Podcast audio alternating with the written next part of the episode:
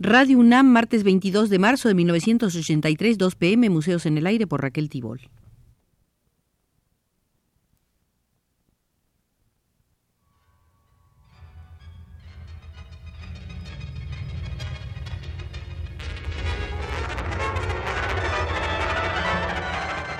Museos en el Aire.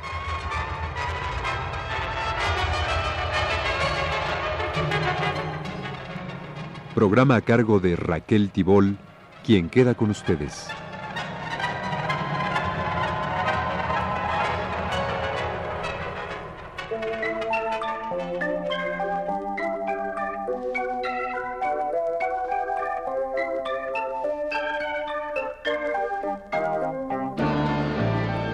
La conservación es en el arte un cuento de nunca acabar. Arte que no se cuida se deteriora y termina por desaparecer. Entremos pues al Museo de la Conservación del Arte, repleto de problemas y episodios diversos. Comencemos por recordar el llamamiento a los ciudadanos de la naciente República Soviética, publicado poco después de la victoria de la Gran Revolución de Octubre de 1917. Decía, Ciudadanos, no toquen ni una sola piedra, cuiden los monumentos, edificios, objetos viejos, documentos, todo eso es su historia, su orgullo. Recuerden que de sus suelos se nutre el nuevo arte de todo el pueblo. Sesenta años después, en la Unión Soviética, se expidió una ley sobre protección y utilización de los monumentos de la historia y la cultura que entró en vigor el primero de marzo de 1977. En esa ley se expresa en la Unión Soviética los monumentos de la historia y de la cultura son patrimonio de todo el pueblo.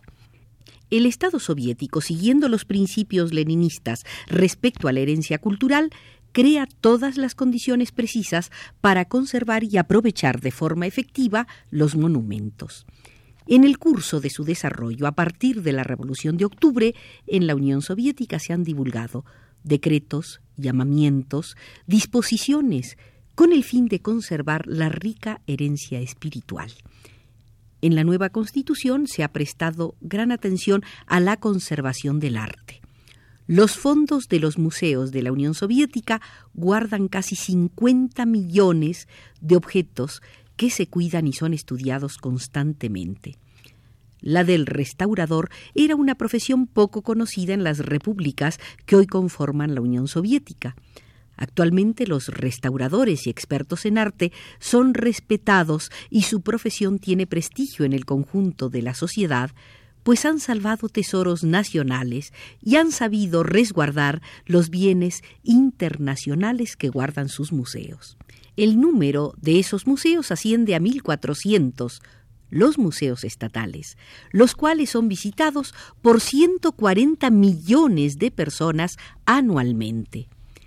En la última década los museos soviéticos se han mostrado generosos con otros países y exposiciones de muy alta calidad han salido para ser presentadas en otros países fraternos, México entre ellos. Pero ya que hablamos de la Unión Soviética, bueno será recordar que fue en Dinamarca donde se logró restaurar una rara película que contiene imágenes de Lenin y de la Armada Roja, película encontrada en el fondo del mar en 1976 por un pescador danés. Al recoger sus redes, el pescador encontró una caja con la película y la entregó a los archivos históricos de la televisión danesa. Después de un año de trabajo, los técnicos lograron limpiar, restaurar y hacer nuevamente visible esta película donde se ve a Lenin en su cuarto de trabajo junto a su mujer Nadiezhda Krupskaya y su gato.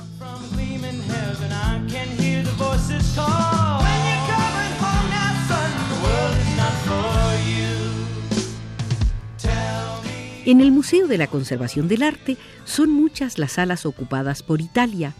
Detengámonos en la Torre de Cremona. La célebre Torre de Cremona, de 113 metros, ha sido atacada por el cáncer de la piedra.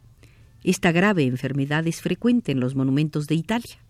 Muchas, muchísimas son las esculturas y los edificios a lo largo de toda la península que sufren de este mal. Basta citar muchos de los monumentos de Venecia que tanto preocupan a los organismos culturales del mundo entero y para los cuales aún no se ha encontrado solución satisfactoria. La torre de Cremona, conocida como el Torrazzo, construida en el año 1200, tiene una parte muy débil. Es la parte octogonal gótica que se levanta como aguja y que posee el torreón construido en piedra rosa. Fue en 1974 cuando los técnicos hicieron un primer informe y dieron la alarma. Pero las dificultades no permitieron que esa alarma fuera oída, sobre todo porque el mal mayor se encuentra a una altura que hace muy difíciles los trabajos. Los pilares externos de los muros, que fueron restaurados en 1581, sufrieron visibles grietas por las cuales se infiltraba el agua, mientras que muchos de los hierros aplicados a las columnas como armaduras y como tirantes llegaron a romperse. En la parte superior de la primera guirnalda, las filas de pequeñas columnas gemelas presentaban corrosiones y carecían de revoque. A 40 metros de altura se colocó una especie de jaula de hierro por motivos de seguridad y para efectuar trabajos de control se dispuso una restauración que consistía en desmontar casi toda la guirnalda y proceder a la reconstrucción con material nuevo, pero idéntico al original. Propuesta excelente, pero demasiado tardada. Hubiera llevado años, ya que en Cremona y a esa altura solo se puede trabajar en los meses de buen tiempo, que en esa zona no son muchos. Otro proyecto más eficaz, más rápido y menos costoso consistía en lo siguiente. Debido a que los males eran consecuencia del envejecimiento natural del material, también al tiempo y a la acción de los agentes atmosféricos, más la contaminación que causó el cáncer de la piedra, o sea, la corrosión de los elementos lapidosos, más la oxidación de los hierros insertados en una restauración del siglo XVII, se debía atacar el problema a base de consolidación de la piedra con un tipo especial de resina que penetra en la piedra formando además una superficie elástica y de protección.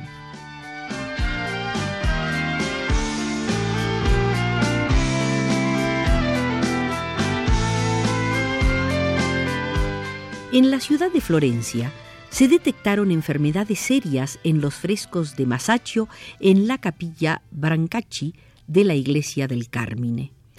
En la misma iglesia estaban enfermas pinturas de Masolino da Panicale y de Filippino Lippi. Aunque las enfermedades que padecían estos ilustres enfermos no eran demasiado graves, sí era urgente que se determinara la naturaleza del mal. Solo un buen diagnóstico permite determinar un tratamiento justo. Según los expertos, el mal de los frescos era el moho. En ellos aparecían manchas blancas debidas a formaciones de carbonos y sulfatos que denuncian una descomposición del equilibrio hídrico. Las paredes cubiertas por las magistrales pinturas estaban muy húmedas, humedad que aumentaba en la temporada de lluvias. Además, sobre estos frescos del 1400 se habían ido agregando a través de los siglos capas de pintura que al decaer desfiguraban los originales. Era impostergable su extirpación. ¿Qué ocurre cuando se quitan pinturas agregadas durante un siglo y otro y otro más? Al quitarlas, los espectadores de nuestros días se deslumbrarán ante la maravilla de unos originales que nunca sospecharon. Esto afecta no solo al público, sino también a la crítica y a la historia del arte. Las pinturas de Masaccio en la iglesia del Carmine quedaron más claras. Los juegos de perspectiva y las relaciones entre las figuras y los edificios son mucho más nítidas. El paisaje de las historias de San Pedro es muy diferente a como lo han visto varias generaciones, no solo en el color y los matices, sino en su significación filosófica. Ustedes se preguntarán a qué se debió el aumento de la humedad en las paredes que contienen esas pinturas. Resulta que en el fondo de la capilla, y con idea de protegerla, se le puso un reboque de cemento, y el cemento impide la respiración de los muros.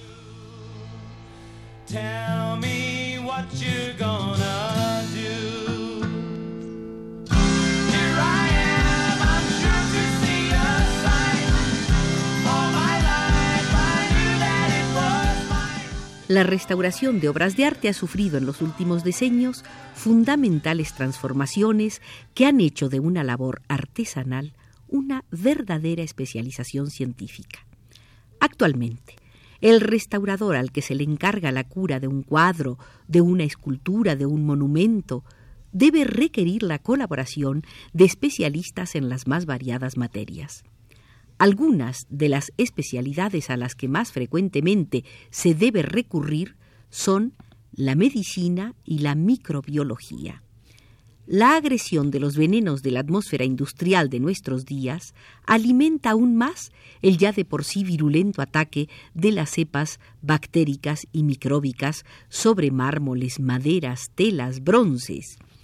Según los expertos del Centro de Biología Molecular de Milán, antes de iniciar cualquier procedimiento de restauración o conservación de una obra de arte, es necesario aislar en primer lugar la cepa micróbica agresora principal, con la oportuna metódica búsqueda microbiológica y morfohistoquímica, correlacionadas con investigaciones bioquímicas y enzimológicas que permitan deducir luego el antibiograma que indique la sustancia química y eventualmente el antibiótico con el cual se pueda curar la obra de arte enferma.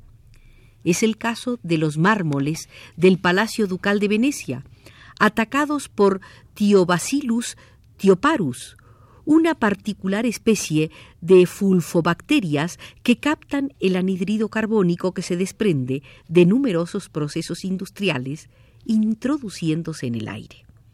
El Thiobacillus thioparus reelabora, gracias a sus propios procesos orgánicos, el anhidrido carbónico, produciendo metabólicamente ácido sulfúrico.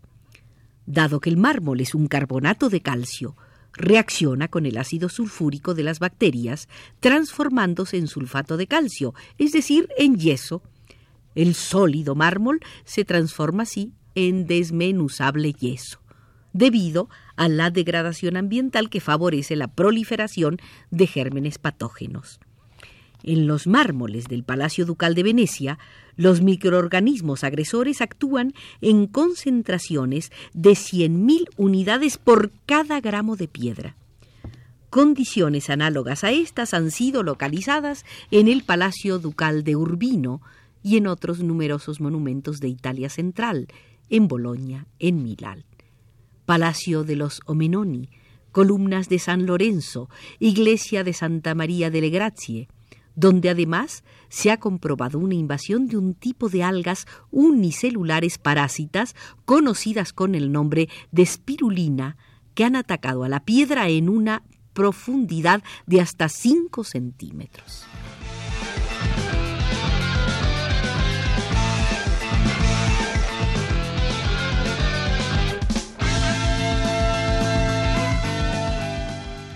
Una de las investigaciones más apasionantes es la realizada sobre la Última Cena de Leonardo da Vinci, que se encuentra en el refectorio del convento anexo a Santa María delle Grazie de Milán. El gravísimo estado de la obra no se debe solo al paso natural del tiempo y a la acción de los elementos contaminantes de la atmósfera. Básicamente, se debe a los materiales pictóricos usados experimentalmente por Leonardo, que han sufrido una prematura degradación. Estudiados algunos fragmentos minúsculos con microscopios electrónicos, se detectó la presencia de esporas, filamentos, microcristales, toda una microflora que pone en extremo peligro a la célebre última cena. Los expertos la han denominado flora devastadora. Muchas son las instituciones que han participado, desde 1978 en el Plan Global de Salvación de la Última Cena, pero el peligro de su desaparición no ha desaparecido.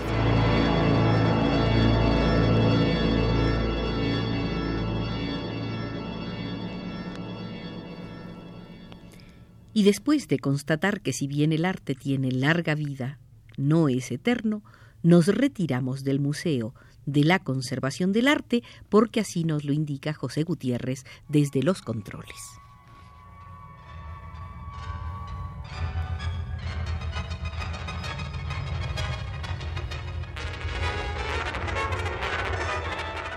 Este fue Museos en el Aire.